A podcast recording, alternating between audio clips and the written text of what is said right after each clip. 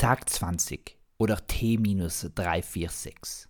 Mua, köstlich, exquisit oder doch eher inquisit. Also diese Wendung stammt von der Inquisition ab, also der Verfolgung durch die Kirche, in quasi das dunkle Kapitel der Kirche, obwohl sich im Gesamtblick diese Kapitel mit den hellen in etwa die Waage halten.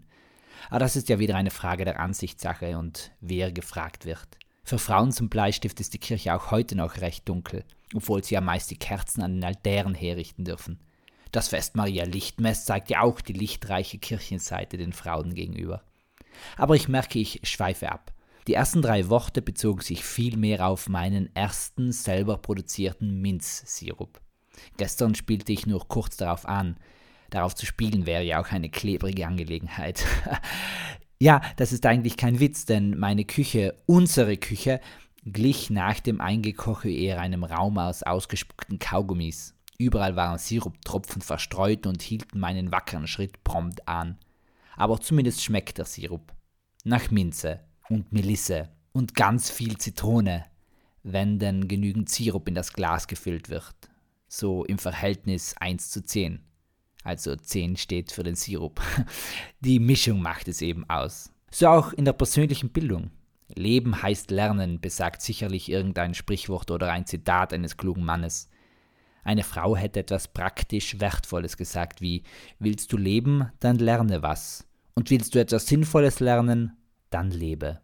Ja, manchmal, manchmal, da kommt doch meine weibliche Seite an mir zum Vorschein. Aber jemand muss das bei drei Brüdern zu Hause ja übernehmen. Und wenn die Großen brav und männlich sind, kann halt der Kleine diesen sentimentalen und weisheitlichen Bart übernehmen. Nun ja, Bart habe ich ja keinen.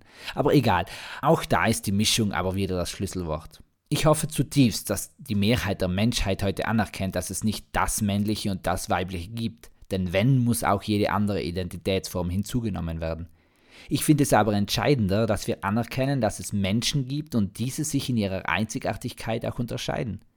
Dass manche Wesen nun keinen Schwangerschaftsbauch, dafür aber ein Bierfass und andere keinen steifen Penis, dafür aber einen steifen Nacken bekommen, ist biologischer Natur aber Eigenschaften, Fähigkeiten, Interessen, Vorlieben und, und, und, und sollten doch allen frei zugänglich und praktikabel sein. Ich bin schon wieder da, wo ich mit meinem Blogcast eigentlich nicht sein wollte, nämlich in einer gewissen Form des Ernstes oder der Ernesta. Ich möchte eigentlich nur meinen eigenen Alltag etwas witzig darlegen und dabei auch Themen ansprechen, die mir durch den Kopf gehen. Aber wenn wir schon dabei sind, was sollen diese furchtbar schrecklichen Sprachbilder? Themen, die durch meinen Kopf gehen. Die meisten Themen, welche ich anschneide, auch das wieder. Wie soll das ohne Schere oder Messer oder Motorsäge oder Fingernagel meiner Freundin gehen? Die meisten Themen sind in meiner bescheidenen Denkfähigkeit bereits so groß, dass sie jede einzelne meiner Kopfschichten sprengen würden. Und dann sollen sie noch herumgehen.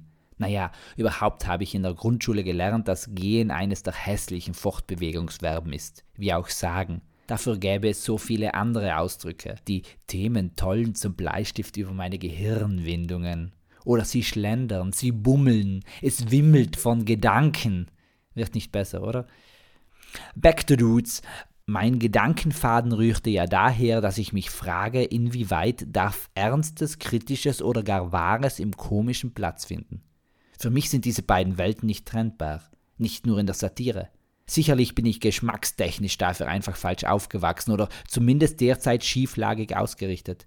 Ich hörte heute nämlich innerhalb dieses Tages ein Hörbuch vom Sprachgenie Jochen Malmsheimer, sang mit Jan Böhmermann seine großen Hits aus der Show Neo Magazin Royal und zog mir drei Folgen der Umbrella Academy hinein. Und bei allem dachte ich mir, darf überspitztes, satirisches, komisches und irreales so wahr sein? Zu jedem ein kurzes Beispiel.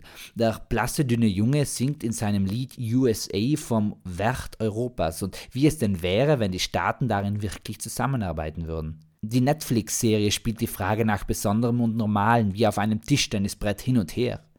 Schlussendlich stellt sich die Frage, was nun normal ist und ob das nicht vielleicht für alle besser wäre.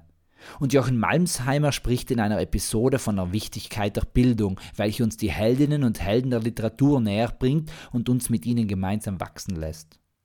Immer witzig, immer irrsinnig, immer verrückt.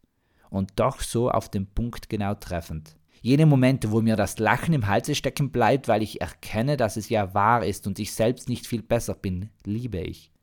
Ich hoffe nur, dass ich auch wirklich etwas ändern kann. Nun aber genug geschwafelt, und Lektionen waren wohl auch ausreichend drin. Peace, Amen and out.